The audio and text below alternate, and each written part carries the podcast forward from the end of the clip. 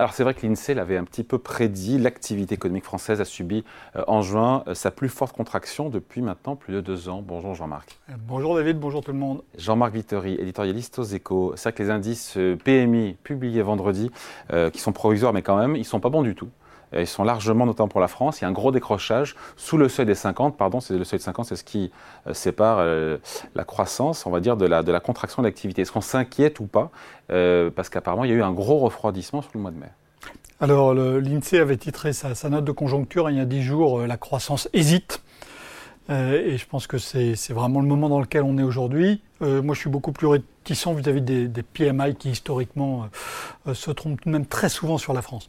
Mais il faut reprendre le film un, petit peu plus long tout de même, regarder ce qui se passe depuis, un an. Depuis un an, on est, euh, vous savez, quand vous êtes dans un train et puis que le train roule juste euh, assez vite pour que vous n'ayez pas envie de, euh, d'ouvrir les portières, mais qu'en fait il est pratiquement à l'arrêt. L'économie française depuis un an, c'est ça. Hein.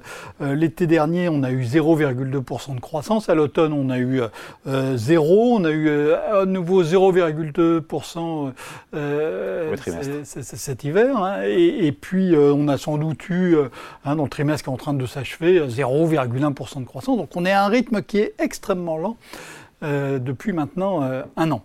Et il est extrêmement lent, ce qui a joué euh, un rôle majeur pour l'instant, euh, c'est la consommation.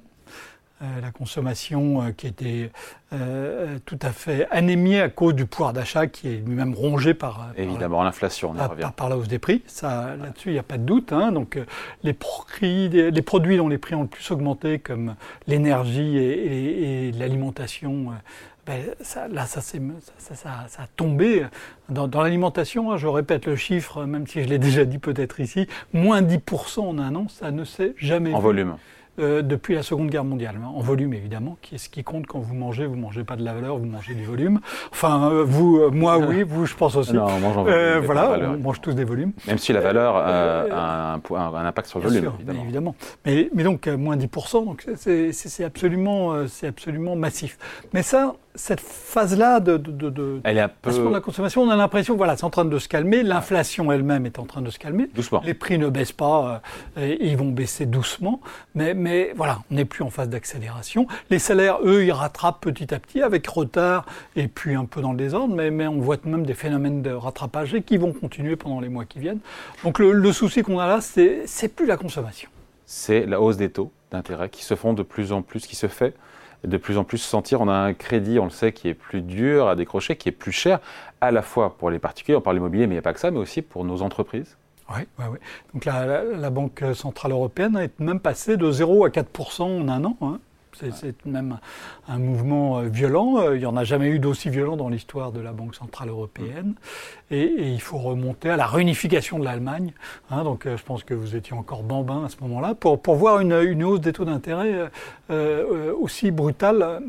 qui produit ses effets en ce moment. Et qui produit ses effets, comme toujours, euh, avec retard. Alors ça, les, économistes s'écharpent là-dessus. Est-ce que c'est 6 mois, 9 mois, 12 mois, 15 mois? Voire 18 mois, j'ai entendu. Voire 18 mois, voire jusqu'à 2 ans, l'effet plein au bout de 2 ans. Donc on ne sait pas quoi. Euh, donc euh, on, sait que, on sait que ça joue pas tout de suite. Mm. On sait que ça joue avec des délais. Et clairement, ben, on voit aujourd'hui que ça commence à mordre sérieusement.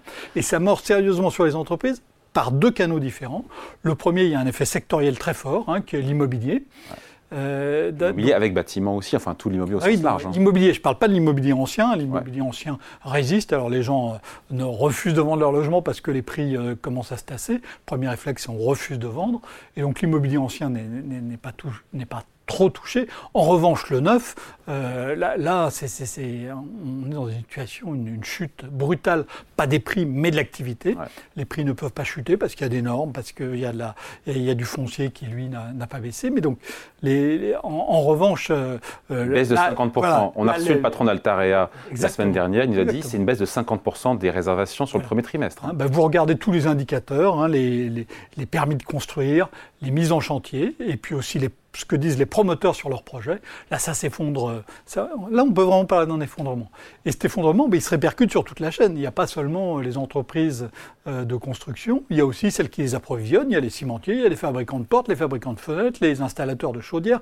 Tout ça, ben, c'est en train de, euh, de, de, diminuer de façon tout à fait sensible. Et donc là, on a vraiment clairement la morsure des. Premier impact, premier canal des taux d'intérêt, c'est donc le, le, logement au sens large. c'est un impact sectoriel sur l'immobilier.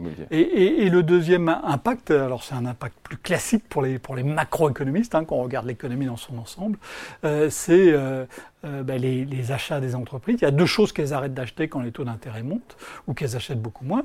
le premier, ben, c'est les biens d'équipement les investissements, mm. surtout quand les carnets de commandes ne sont pas très remplis.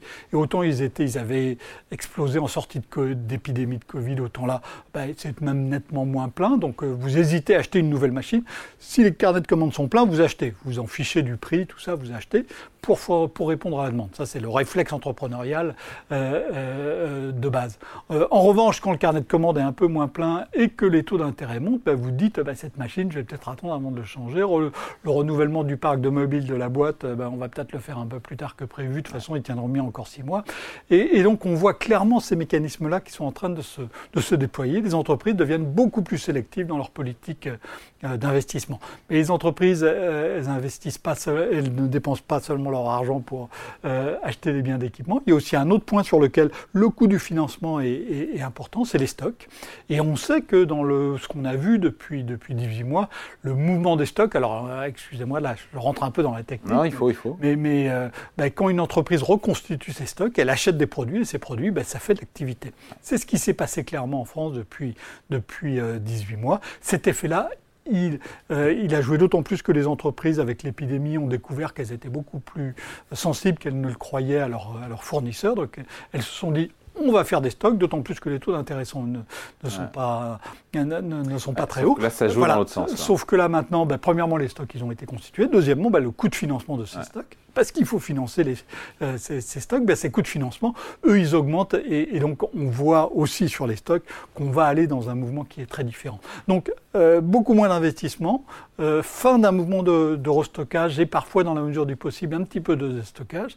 Donc ça, ça va peser, ça, ça va peser sérieusement sur l'activité des prochains mois et des prochains trimestres. Voilà, on restera, on resterait sur une croissance quasi nulle ou est-ce qu'on peut envisager carrément une contraction de l'activité au second semestre? L'Allemagne est déjà récession. Bah, quand vous êtes à 0,1% ou 0,2% de croissance, vous perdez un tout tout petit peu, vous perdez 0,1, vous tombez à 0, et vous tombez à 0, de 0,2 ou 0,3%, ce qui n'est pas grand-chose, hein, c'est une toute petite érosion, vous tombez dans le négatif. Économiquement, ça n'est pas, ça pas un effet majeur. En revanche, symboliquement, c'est très fort. Hein. On, a, on a pris l'habitude depuis des décennies de considérer qu'une qu'une récession, c'est quand on a deux trimestres consécutifs de, de, baisse de l'activité, que ça soit de 0,1% ou de 1%, Mm. C'est pareil. Pourtant, c'est pas la On appelle ça, il y a la même étiquette, c'est pas du tout la même chose économiquement, mais dans la perception, c'est la même étiquette, récession. Et donc l'étiquette récession, on l'aura peut-être sur l'économie française.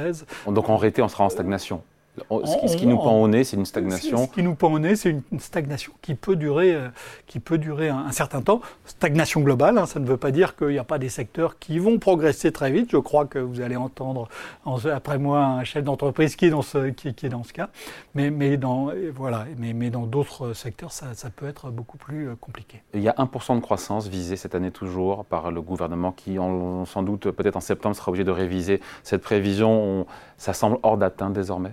Euh, c'est vraisemblablement hors d'atteinte, sauf euh, une bonne surprise. Hein. Il ne faut pas exclure les surprises. On en a eu beaucoup euh, depuis trois ans, dans les deux sens. Donc on peut, on peut toujours avoir une bonne surprise, mais sauf bonne surprise. Ce qui paraît aujourd'hui plus vraisemblable, c'est un chiffre inférieur pour l'ensemble de, l'année 2023. Et ce qu'on commence à se dire, c'est que ben, au moins la première moitié de 2023, 4 risque d'être aussi très ramollo.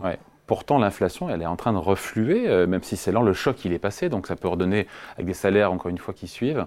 euh, un peu de pouvoir d'achat et relancer un peu l'activité sur le second semestre. Pardon de voir les choses un peu. Euh, non, non, mais c'est bien d'essayer de voir les choses de manière positive. Les, ce qui se passe sur le pouvoir d'achat, c'est que les salaires, ils, rattrapent. Hein, ils n'augmentent pas plus que, que oui, la hausse Et il vaut peut-être mieux, parce qu'on avait vu dans les années 1970 que quand ça avait augmenté plus que les prix, ça avait enclenché une spirale qui avait été ensuite très compliquée, très coûteuse d'enrayer. De, donc, on, rattrape, mais, mais on ne dépasse pas. Et, et donc, ça fait pas beaucoup, beaucoup de pouvoir d'achat on va avoir un pouvoir d'achat étal au mieux cette année sans doute. Donc tous les moteurs, pardon, mais tous les moteurs sont éteints. Pardon, la consommation est en berne, euh, l'investissement décroche au niveau des entreprises, les logements pareil, la dépense publique. Ouais, ben, bon, quoi qu'il en coûte, c'est fini quoi. A priori. On referme les robinets. Et, donc la dernière chose, c'est l'international. Et j'y venais. Et là, pour le coup, il ne faut pas trop en attendre. Et là, ben, on voit bien qu'il se passe que c'est compliqué chez nos voisins. Euh, on voit que ben, Russie, Ukraine, tout ça, c'est loin d'être fini. On voit aussi que la Chine a des chiffres décevants. Euh, et, aux États-Unis, euh, le débat est reparti de plus belle sur récession, oui, non, quand. Ah, c'est un temps en godot. Hein. Aux États-Unis, ça fait 18 mois qu'on parle de récession, de récession aux États-Unis, on la voit toujours pas. Hein. dans, le débat américain, il y, a, voilà, il y a des petites vaguelettes, et là, on est plutôt sur le haut de la vague en disant, bah, finalement, il y a même beaucoup d'indicateurs qui. Voilà, donc. Donc, pas de chute, pas, de croissance en chute libre euh, en France, il n'y a pas de décrochage, on reste sur. Non, non, non il, reste un socle, il reste un socle de, de demande qui reste, qui reste convenable, mais, mais pas de choses qui permettent, euh, pas de, de, moteurs qui seraient aujourd'hui euh, susceptibles d'accélérer. Jusqu'à la fin de l'année, voire même au-delà sur le début 2024. Bon, ben on se réjouit, hein parce euh, eh non, mais voilà, on, est dans une période euh, compliquée. Je rappelle, on a eu deux chocs absolument majeurs euh, qu'on n'a pas bien, dont, dont, l'impact a été, a été reporté dans le temps, avec des mesures budgétaires, avec des mesures monétaires. Ces mesures budgétaires, ces mesures monétaires, aujourd'hui, elles doivent. S'atténuer. Il n'y a pas le choix, on ne peut pas faire de l'argent gratuit éternellement. Et, donc, ben, à ce moment-là, les choses deviennent un peu plus compliquées. Il va falloir retrouver une dynamique. On va, on, va le faire, mais, mais, pas tout de suite, pas instantanément, pas partout, pas dans les meilleurs délais. Voilà, d'autant que la fin, on finit là-dessus, le ressaut monétaire, a priori, va se poursuivre, mais a quand même, a quand même quasiment touché à sa fin. Il reste encore une ou deux hausses de taux, a priori, en zone euro, euh, deux en zone euro, et puis après, voilà, on y est. Hein. Normalement, oui.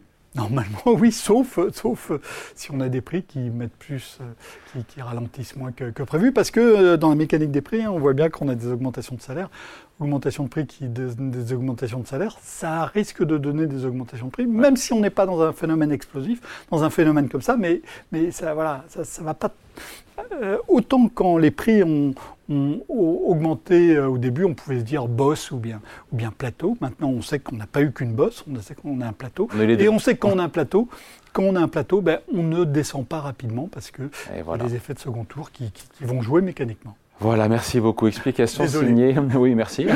Explication signée Jean-Marc Vittori, éditorialiste aux Échos. Merci Jean-Marc. Merci à vous. Salut.